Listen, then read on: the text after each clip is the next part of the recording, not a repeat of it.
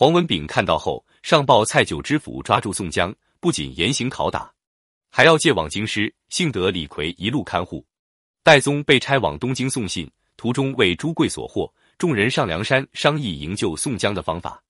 吴用使人请来圣手书生萧让和玉壁匠金大坚，伪造回信，以为缓兵之计。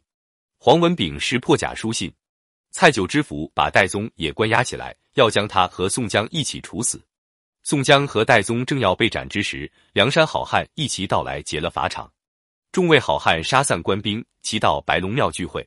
宋江思量前后都是黄文炳奸计，恨此人从中作梗，于是和晁盖带领众人在通臂猿侯健的指引下智取无为军。张顺活捉黄文炳，李逵动手剐割了他。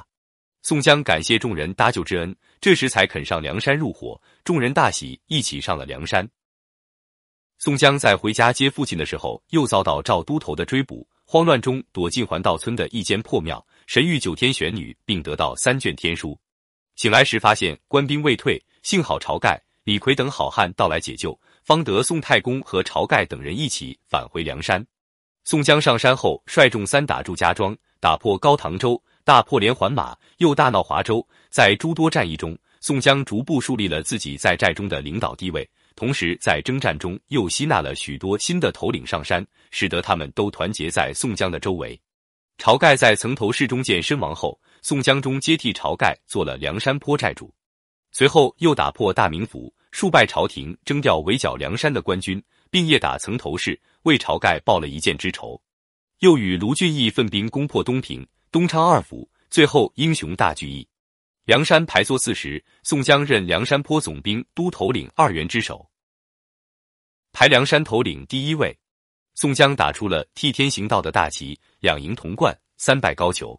梁山被朝廷正式招安，宋江进京面圣。招安后，宋江率领梁山人马破辽国、平田虎、扫王庆、征方腊，为赵宋王朝平定四方立下了汗马功劳。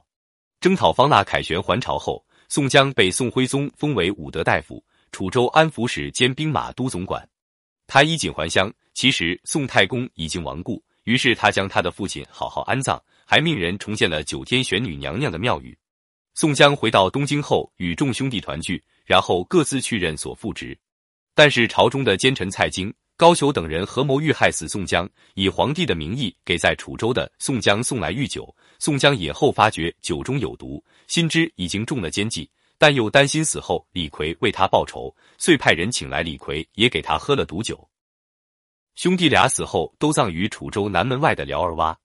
听到这里的时候，请大家一定还是要记得。我除了在给大家讲解《水浒传》之外，我还有另外一个身份，我是一位人生策划师。如果大家在人生中、事业中或者感情上遇到什么难以解决的问题，您都可以尝试着让我来看看，让我来帮您捋一捋，说不定就可以找到解决的方案。